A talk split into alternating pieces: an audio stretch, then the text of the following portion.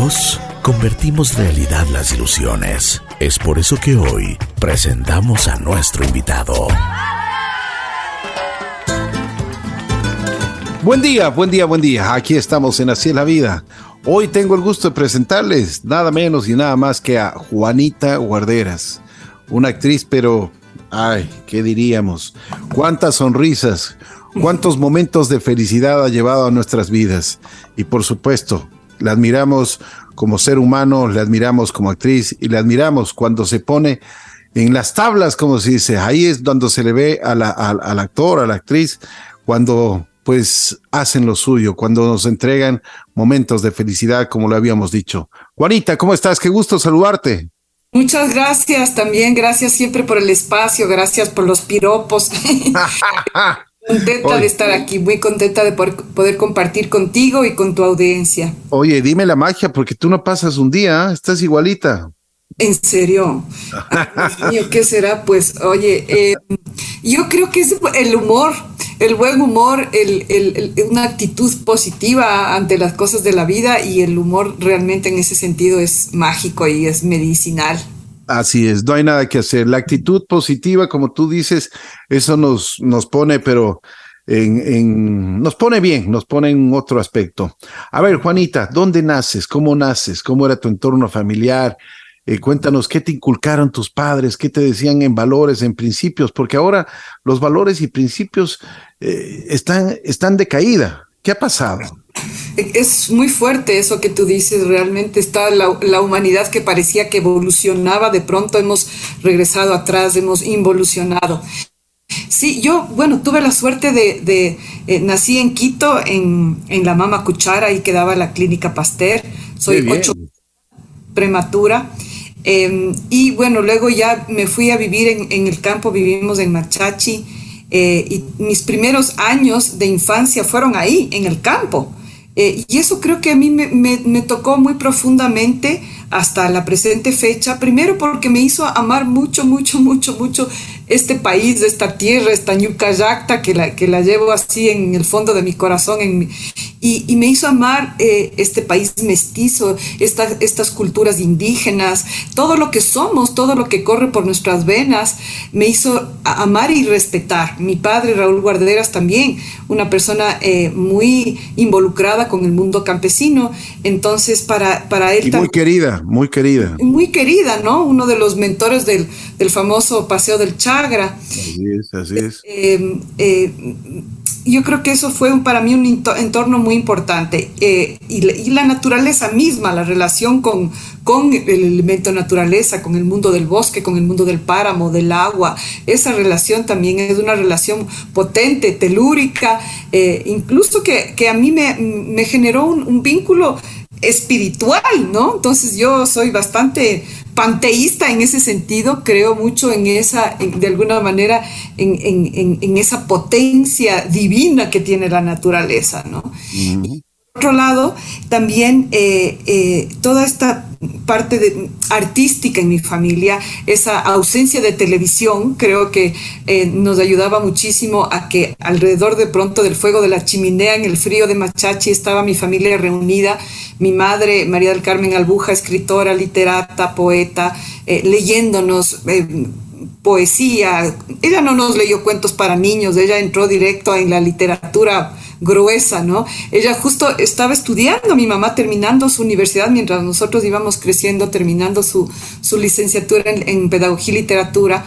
Y entonces lo que tenía que hacer de deber, eso nos tocaba a nosotros estudiar de autores en literatura. Y mi papá, más pedagógico que mi mamá, lo que hacía es como traducir esta literatura de alguna manera a través de su capacidad histriónica haciendo representaciones de los personajes. Entonces, si de pronto mi mamá estaba metida de cabeza en el Quijote, mi papá nos traducía ese Quijote a través de sus representaciones. Y era muy grato eso, muy chévere, ¿no?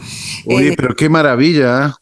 Sí, eso, eso, yo creo que eso a, mí, a mis hermanos, a todos nos determinó eh, hasta la presente fecha y bueno, pues luego ya más tarde, cuando ya venimos a vivir en, en, Quito, eh, aquí en el barrio de la Mariscal, que es donde todavía yo vivo, soy habitante del barrio de la Mariscal, donde está ubicado el patio de comedias. En esta casona de 1928 también es donde se funda el Teatro Patio de Comedias.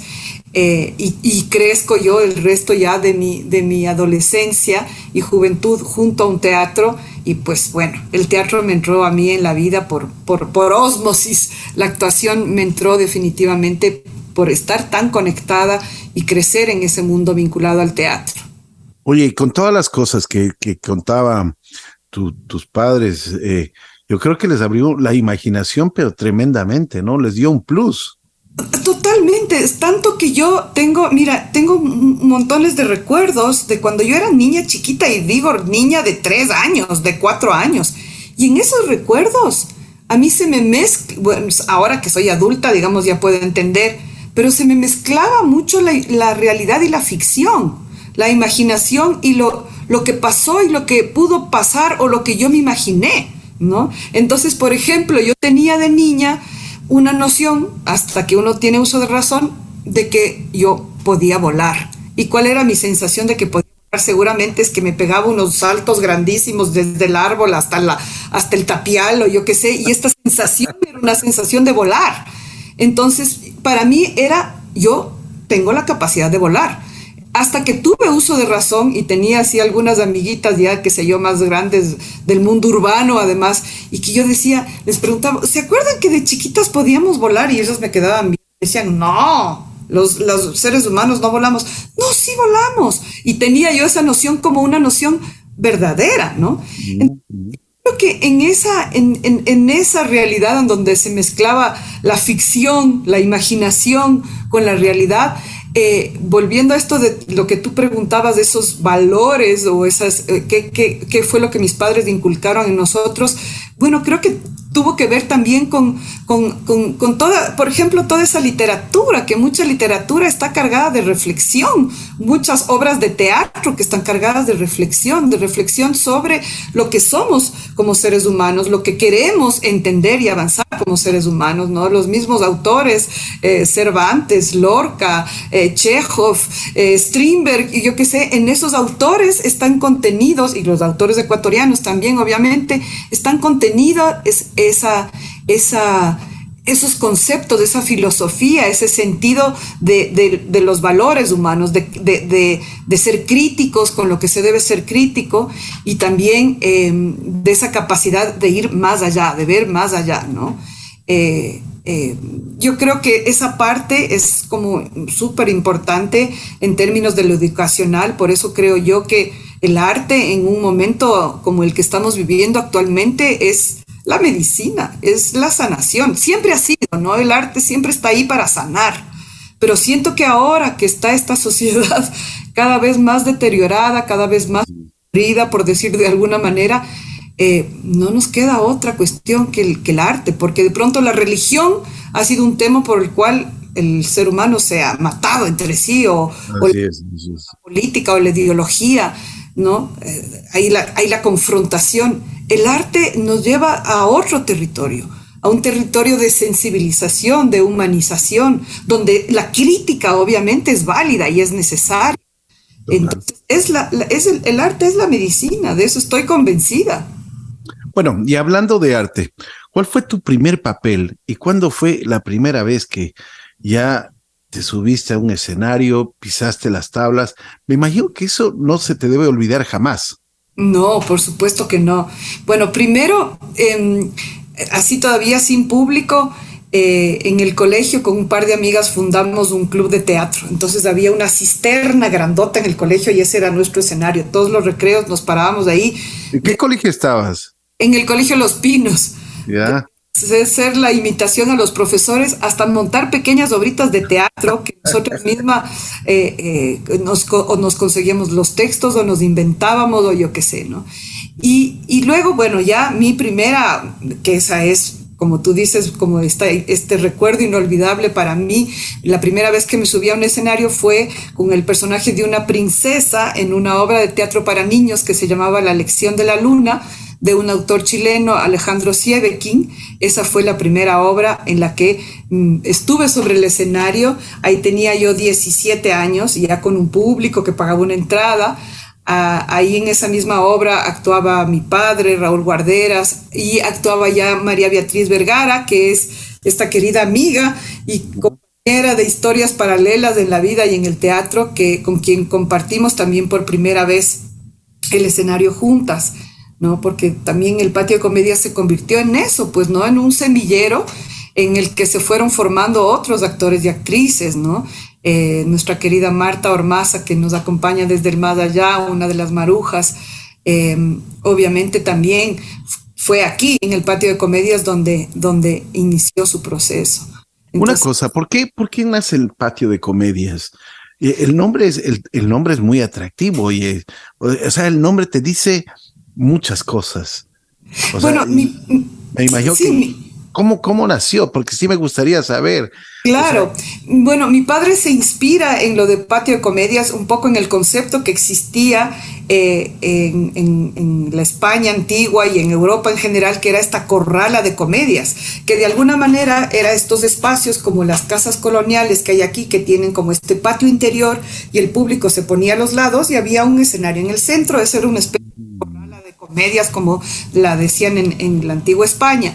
Y nosotros, cuando venimos a vivir a esta casa, en la parte de atrás de la casa había un patio, que era el patio al cual nos referíamos como el patio y el patio. Y en el patio de la casa había una gran bodega inmensa eh, que nos imaginamos que esta bodega, eh, bueno, no nos imaginamos, sino que hay documentos que dicen que cuando esta casa fue construida en 1928, eh, lo que sucedió fue que em, Quito empezaba en la Alameda, ¿no? Entonces, en estas casas que estaban afuera de Quito, pero cerca del Quito, es donde se almacenaba seguramente en esta bodega productos agrícolas que luego se llevaban a Quito. Entonces, esa gran bodega que estaba ahí en el patio de nuestra casa, eh, eh, mi papá decía, ¿qué hacemos aquí? Se paseaba por esta bodega eh, me acuerdo que en la parte donde son ahora los camerinos había las piedras de lavar, las clásicas piedras de lavar, ¿no? Entonces me acuerdo que mi papá dijo, hagamos un teatro, hagamos un patio de comedias, no será una corrala de comedias, pero en el patio vamos a hacer un patio de comedias. Y es así como nace el nombre de patio. Qué simpático. Mucha imaginación de tu padre, ¿no? Qué bien. Sí. Oye, bueno, y entonces, ¿cómo, cómo, cómo sigue la historia? ¿Cómo sigue la historia? Bueno, sigue la historia en que yo ya a los 17 años me vinculo en el teatro eh, y continúo eh, de ahí en adelante. Em, llega el momento en el que tengo que estudiar la universidad y en principio yo quería estudiar teatro, pero al mismo tiempo veía que eh, mis padres, para que exista el patio de comedias, tenían ellos que subvencionarlo de su bolsillo, ¿no? Em, no, no existían entonces y lastimosamente debo decir que 43 años más tarde, porque el patio se funda en 1980, en mayo de este año el patio cumple 43 años, tampoco es que las políticas culturales han cambiado para el fomento a la cultura. Y así como mis padres, le ha pasado a la mayor parte de artistas independientes, de gestores culturales independientes que subvencionamos, somos nosotros quienes subvencionamos el arte, más aún el arte escénico, que es un arte efímero, ¿no? Somos nosotros quienes subvencionamos el arte, ponemos de nuestro recurso, de nuestro tiempo, de nuestra energía, ¿no es cierto? Eh, y, O sea que esa frase, esa frase es bien dicha, ¿no? Por amor al arte. Pues sí, es una frase, yo, ¿por qué entro en duda por el amor al arte? Porque sí está el amor al arte, porque somos unos necios que... No, no, por supuesto. Que nos lleva a hacer eso, pero que también nos ha tocado luchar contra esa frase, porque luego el público ha entendido así, o una institución, o una empresa, eh, eh, y entonces es impresionante cómo eh, recibíamos, ahora ya no, porque ya le hemos parado el carro a la gente y a las empresas y a las instituciones. Vea, no sea malita, venga a presentarse aquí porque queremos festejarle el cumpleaños a la, directora del colegio. bueno, ok, pero este, bueno, es nuestro trabajo y el trabajo... cuesta, ¿no? El arte es, es un, nosotros vivimos de esto, es nuestro trabajo, ¿no? O público al patio de comedias y me diga una señora, ¿y cómo así los niños van a pagar entrada? Entonces yo digo, ¿Cómo así? No, le dije, señora, el día en que usted me diga que puede entrar a una zapatería y pedir que le regalen un par de zapatos porque es para su niño, ahí yo no le cobraré la entrada. Pero primero usted demuéstreme que existe una zapatería donde no le van a cobrar los zapatos de su hijo, porque por Dios, señora, detrás del par de zapatos hay trabajo, detrás de una obra de teatro hay muchísimo trabajo. Entonces la señora se quedó fría y me dijo, sí, sí, tiene razón. Entonces, pero nos ha tocado luchar contra esos prejuicios tanto en la gente como en las mismas instituciones, en la institucionalidad y en la empresa privada y en todo eso, decir, bueno, esto es un trabajo y, este trabajo tiene que ser reconocido y remunerado, ¿no? Entonces, ahí, eh, cuando yo tuve que estudiar, tomar una decisión de mis estudios, eh, no estudié, me fui a estudiar afuera, pude conseguir una beca y fui a estudiar en Estados Unidos, eh, y no podía yo decir, ah, yo solamente voy a estudiar teatro. Estudié también otra carrera que es Ciencias Internacionales, eh, la cual prácticamente no ejercí. Cuando volví trabajé con algunas ONGs en proyectos de investigación. Me metí a hacer un posgrado en, eh, investigación científica en la Flaxo, pero luego siempre en todos los proyectos de investigación en los que me metí estaba también inmerso el teatro. Y finalmente cuando ya cumplí 24, 25 años me decidí que sí, que, que, eso era lo que yo quería hacer y que no me importaba, no me importaba qué costo. Y ahí yo, yo misma le propuse a mi mamá, le dije, páseme la posta, porque mi madre María del Carmen Albuja es quien había llevado eh, la batuta de todo, todo lo que implicaba la promoción, la difusión, el estar a cargo de la programación del patio de comedias, toda la gestión en sí. Entonces yo le propuse a mi mamá y le dije, mire, yo me encargo de la gestión, páseme la posta, yo continúo con esto, eh, yo así me generaré mi propio sueldo, porque lo que yo quiero hacer de mi vida es ser actriz. ¿Qué me iba a decir mi mamá? Ya nada, no me podía decir nada si ellos mismos me habían creado en ese entorno, pues ya nada, pues. Por supuesto, por supuesto. Apoyarte nomás. Por supuesto, y menos mal siempre he recibido un, gran apoyo de mi familia. Oye, y a los 24 años, ¿qué hiciste? ¿Qué, qué obra, qué obra presentaste? Ahí estrenamos, ese año estrenamos la clásica obra de Luis Miguel Campos, La Marujita se ha muerto con leucemia. Nuestra obra clásica eh, que, obviamente ya hasta el 2017, que fue la última temporada que hicimos con la salud de Marta ya bastante quebrantada, que la misma Martuca nos dijo, ¿no? O sea, ella sentía, percibía, aunque sea hagamos esta última temporada. Y le decimos, no, no sabes. Y efectivamente en, en eh, noviembre del 2017 hicimos esa última temporada de La Marjita se ha muerto con leucemia, la Marta falleció en, octubre del siguiente año, del 2018. Entonces, eh, obviamente esa obra para nosotros ha sido una obra emblemática en, muchos sentidos para el mismo público, para el Ecuador, una obra con tantísima representación y unos personajes que se mantienen vivos, que incluso trascendieron la dramaturgia de Luis Miguel Campos y que nosotras mismas luego creamos esta especie de spin-off con los personajes de las marujas y ya hicimos que las marujas de entre tereques, que las marujas de entre memorias y efemérides, las marujas de entre violetas y braguetas, las marujas navideñas, todo como cinco obras de teatro más con los personajes y los personajes están vivos. De hecho, hoy tengo función eh, junto a Elena Torres de la obra eh, Las marujas de entre violetas y braguetas que esta es una obra que incluso la escribimos con la misma Marta cuando empezó el, el proceso de la obra eh, y que luego eh, ya la adaptamos cuando la Martuca ya no estuvo e hicimos una, un nuevo texto junto a Elena Torres.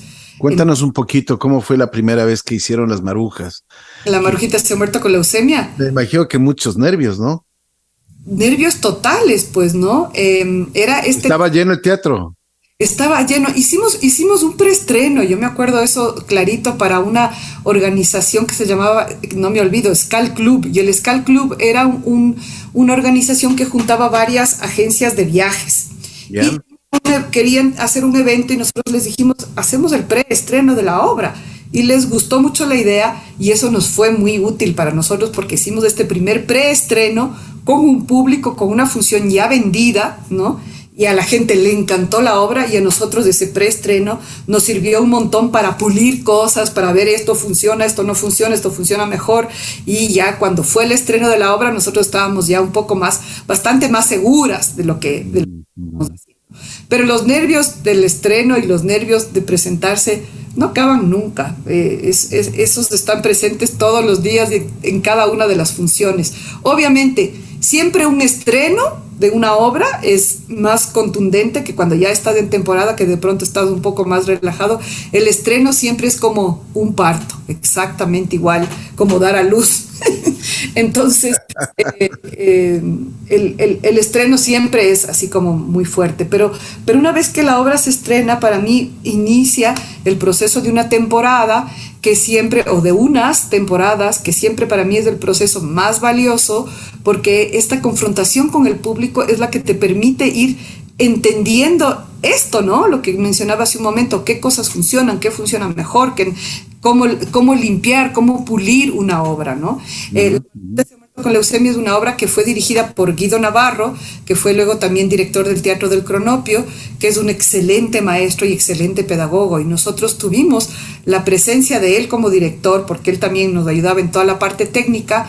Durante el, Guido siguió dirigiendo la obra por los siguientes 10 años de difusión. Entonces seguíamos puliéndole a la marujita, se ha muerto con leucemia a tal punto que un momento se convirtió casi que en una especie de partitura era, eh, era como, el como era una obra trabajada mucho desde el teatro gestual, la gestualidad y cada una de las acciones y los gags cómicos eran medidos, pero muy, muy pulidos y muy limpios, y ese fue un trabajo gracias al director de la obra, Guido Navarro. Qué bien, ¿no? Qué bien. Oye, una, una cosa, eh, me imagino porque ustedes hicieron tantos años y tantas temporadas, las marujitas, eh, las marujitas. y ya fue una, una, llegaron a, un momento en que ya sabían cómo se desenvolvían en los libretos, en todo, en, todo el asunto, pero igual el público era diferente todos los días. El público totalmente distinto y eso es, y muchas veces la gente que, que, está fuera del teatro dice, oye, ¿y no te aburres de repetir siempre lo mismo? No. Eso es lo que te iba a preguntar. No, porque nunca es lo mismo, porque nunca es lo mismo, porque el público es otro público, es otra energía. Eh, yo tengo una amiga actriz, que es actriz, eh, ella es española, y siempre usa esta metáfora y dice, el público es como el toro que tiene que torear el torero, ¿no? Con todo respeto a, quienes no, más allá de que les guste, pero es una buena metáfora la que ella dice. Y el toro nunca es el mismo.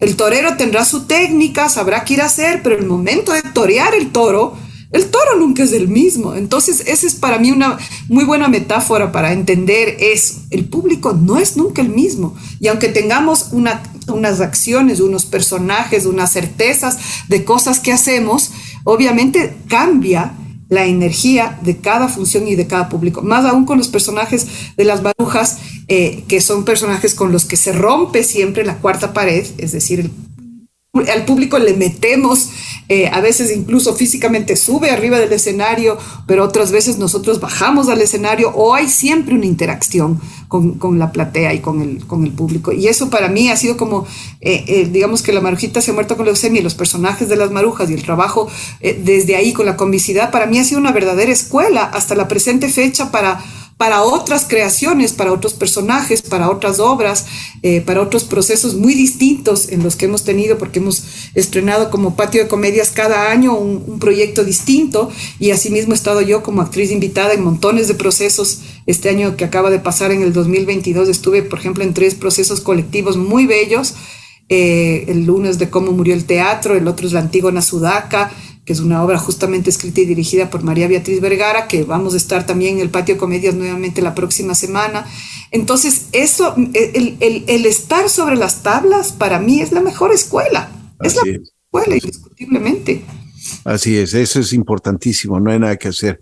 Oye, eh, Juanita, el teatro ¿Cómo está, eh, eh, cómo se ha posicionado, por supuesto, en, en, en, toda la gente que nos gusta el teatro, que nos gusta ir al teatro? Pero ¿cómo está eh, financieramente? me imagino que en, los años de la pandemia, en estos dos años, fue terrible, ¿no? Fue un golpe muy, muy fuerte, muy fuerte y que no se habla mucho de eso. Es decir, ¿no es cierto? El, Estado, las instituciones eh, públicas hablan del impacto al turismo, que obviamente eh, fue un impacto altísimo, pero tan o peor aún que el impacto al turismo fue el, el, impacto a las, a las artes escénicas, a las artes vivas en general, al teatro, a la música, a la danza, ¿no? Porque nuestro trabajo depende directamente del público. Pero hubo un fenómeno interesante durante el confinamiento de todo, que fue que en medio del encierro el público valoró mucho más el arte porque fue el arte el que le permitió sostener su salud mental, el estar acompañado durante el encierro de una buena película, de un buen libro, de buenas piezas musicales, de, del teatro que nos inventamos. Yo fui la primera que me lancé aquí en el Ecuador a hacer teatro por Zoom, ¿no? Que todo el mundo me criticaba, no, teatro. Y le decía, vaya, pero tenemos, todo el mundo teletrabaja, nosotros también tenemos derecho a teletrabajar. Y el público también eh, me pedía. ¿Cómo te fue, oye? ¿Cómo te fue? Oye, eso fue una experiencia, Dios mío, Señor, de ciencia ficción, de ciencia ficción, porque yo me lancé a hacer el teatro por Zoom el 18 de abril cuando todavía estábamos confinados, nos habían encerrado 7 de marzo. Y me lancé el 18 de abril, un mes después, porque decía, mira, yo soy muy mala para la tecnología, no, no, no sé, pero justo Em, tenía de vecino, y le había alquilado aquí al lado una suite a un amigo español que es productor audiovisual, que con él íbamos a hacer, habíamos hecho ya en el 2019, con él hicimos un proyecto muy bonito que fue hacer eh, del monólogo La Benedita, un poema a la memoria, la primera obra de teatro con accesibilidad universal para personas con diversas discapacidades visual, auditiva y cognitiva. Roberto Sintes, que es de quien te estoy hablando, vino a vivir aquí en el Ecuador, sacó su visa y todo eso porque sacamos este proyecto que era un proyecto grande que hicimos ya una gira en el 2019 que debíamos continuar en el 2020 y se vino la pandemia. Entonces, le tenía él de vecino y nos encerraron y lo que íbamos a continuar, porque este era un proyecto que habíamos desarrollado con el MIES y el Ministerio de Cultura, ya no pudo continuar. El MIES nos dijeron, olvídense, estamos encerrados, esto no va más. Y entonces yo le tenía a él de vecino y le molestaba todo, todos los días en medio del encierro, desde vecino tiene una tacita de azúcar.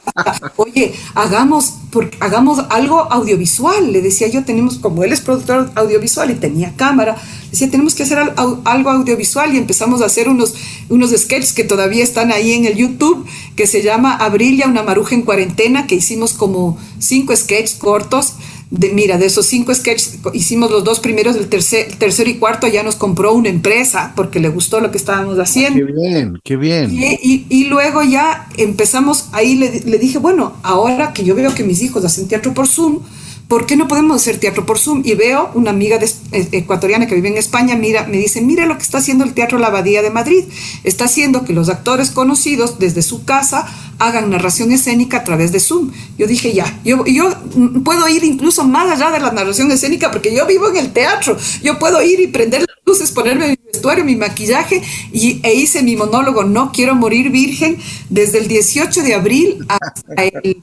Hasta el hasta no quiero morir virgen. No quiero morir virgen es un monólogo con mi personaje justo de las marujas, con la cuencana de las marujas, con Abril, ella, la misa de las solteronas, la que no quiere morir virgen, porque yo ya nada pues, en este punto. Pero,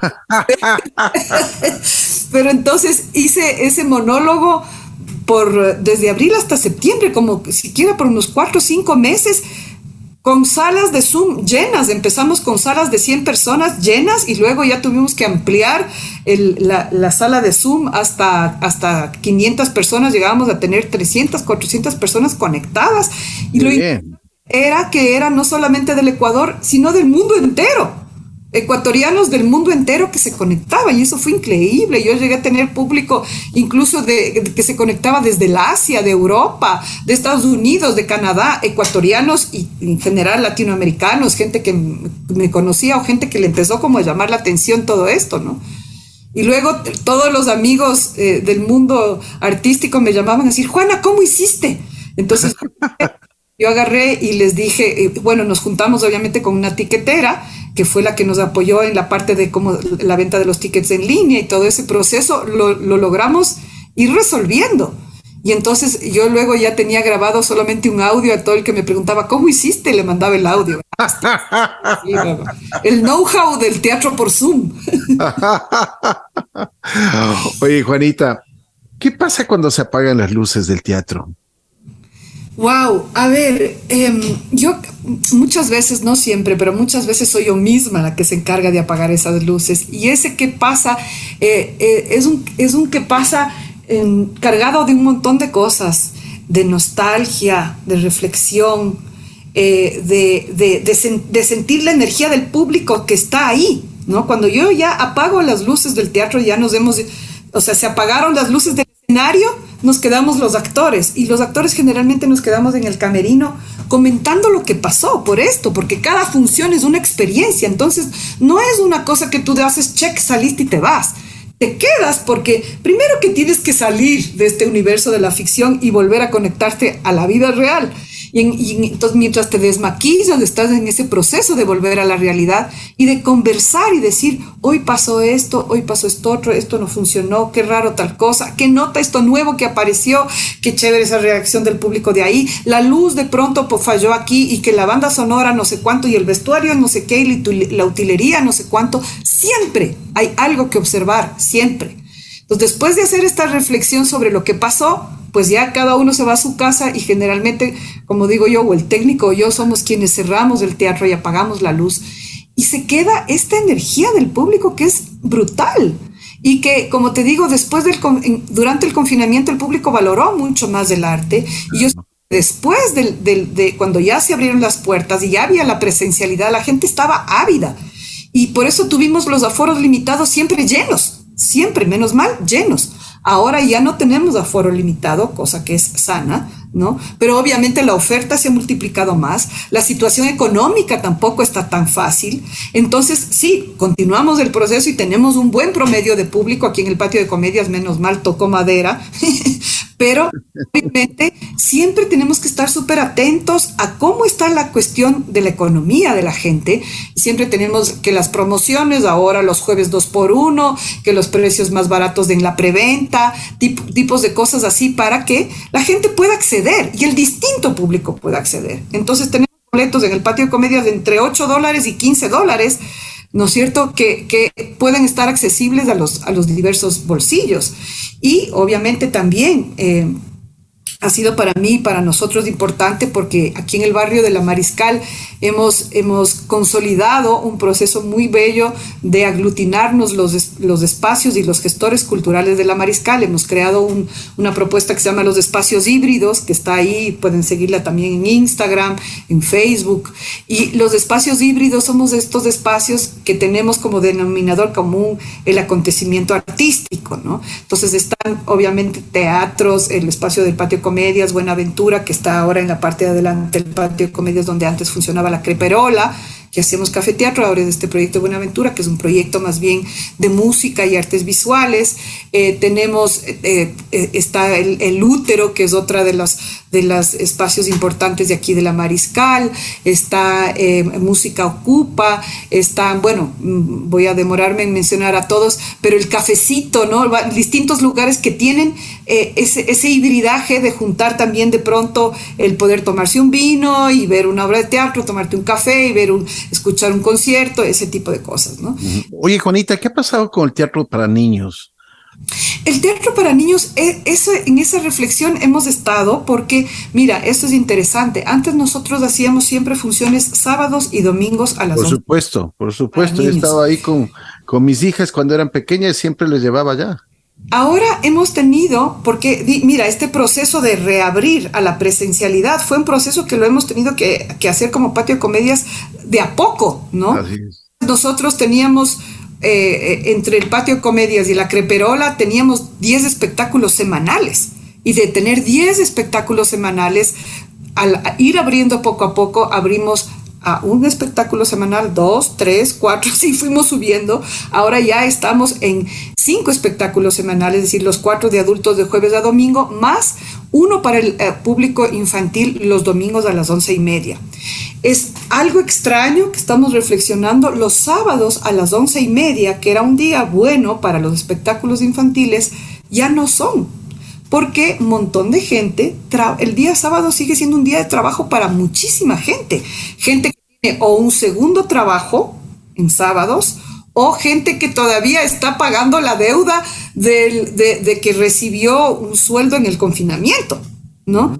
Entonces eh, que todavía tiene horas de trabajo deuda. Pero eh, esas son nuestras delucubraciones, pero entendemos que sobre todo es eh, que mucha gente tiene un segundo trabajo. Y el día sábado ya no es un día. Y si no tienes un segundo trabajo, tienes un emprendimiento. Y el sábado te vas a la feria a vender el emprendimiento, yo qué sé. ¿no? Entonces, hemos decidido como Patio Comedias ya no hacer función de los sábados, solamente los domingos a las y concentrar al público los domingos de las once y media y los domingos de las once y media nos está funcionando muy bien. Pero sí, esto nos costó entender y tuvimos varios sábados en los que había funciones con 10 personas, con 8 personas y dijimos, no, o sea, ahí no, no, salen las cuentas para nadie. es preferible y uno tiene que tener también en términos económicos en la gestión esa frialdad de decir, a veces es preferible la sala cerrada que la sala abierta a pérdida, ¿no? por supuesto. Entonces, preferible el sábado en la mañana, ahora es un espacio que usamos para otro tipo de actividades, para ensayos mismo, para eh, trabajo de montajes, para eh, a veces para otras actividades, para conferencias, para charlas en que se alquila la sala, pero eh, hemos dejado para el espacio de teatro para niños los domingos a las once y media. Qué bueno. Juanita, a ver, no te quitamos más el tiempo porque sabemos que eres, pero así, eléctrica. Ocupadísima, ya mismo tengo un ensayo, así es. Trifásica. a ver, eh, redes sociales, ¿dónde te podemos encontrar? No solo a ti, sino al teatro, al patio de comedias, ver dónde está siempre la cartelera, cómo podemos acceder a, comprar las entradas, porque es lindo. Para mí, a nosotros nos encanta el teatro. Es claro que sí. Es, una, es, es, hermoso el teatro. Y lo que estoy de acuerdo contigo es que ninguna obra, por más que tú la repitas, nunca es igual. Siempre, siempre viene con, con una sazón diferente, ¿no? No, por eso es que mantenemos. Así es se olvidan el libreto y salen con alguna otra cosa adicional, o sea, qué sé yo. A ti te haber pasado muchas veces, ¿no? Montones de veces. Recién la semana pasada, ayer, bueno, ayer no hubo función, pero la semana pasada pasaron de improvisar y de que entran los juegos del público, eh, que, que, la gente comenta cosas, incluso el público comenta cosas en voz alta y tú reaccionas a eso también, ¿no? nosotros, por ejemplo, en esta obra que, que, estamos presentando este fin de semana, Las Marujas entre Violetas y Braguetas, está un, un, músico, eh, porque nosotros cantamos ahí canciones sobre el tema del amor y la amistad y la no sé qué, no sé cuánto, ah, y, y hay un músico en vivo y entonces nos pasan cosas con el músico también. Oye, no, no sé qué, ya te adelantaste, espera, esto no es así. O que el músico improvisa y nos saca alguna cosa también. Entonces eso es bien divertido. Em, qué eh, bueno darle eso al público en las redes sociales. Estamos eh, como Teatro Patio de Comedias en Facebook e Instagram y en Twitter como Patio de Comedias y yo estoy como Juana Guarderas en Facebook, Twitter e Instagram. Ahí van a encontrar nuestras carteleras y contarles que estamos ya en la última semana de este mes de febrero cerrando con nuestra obra Las Marujas entre Violetas y Braguetas que tiene este juego de la música en vivo que es muy chévere y eh, tenemos función hoy a las 7 de la noche. Los jueves tenemos el 2 por 1 Está bastante lleno, pero si hay espacio todavía para hoy. Y el sábado eh, y también la función a las 7 de la noche, el domingo a las 6 de la tarde. Eh, y pues, tenemos ahí en nuestra cartelera justamente el, teléfono o, al que pueden acceder para, a través de un WhatsApp para la preventa y adquirir los precios y reservar su espacio con, con anticipación.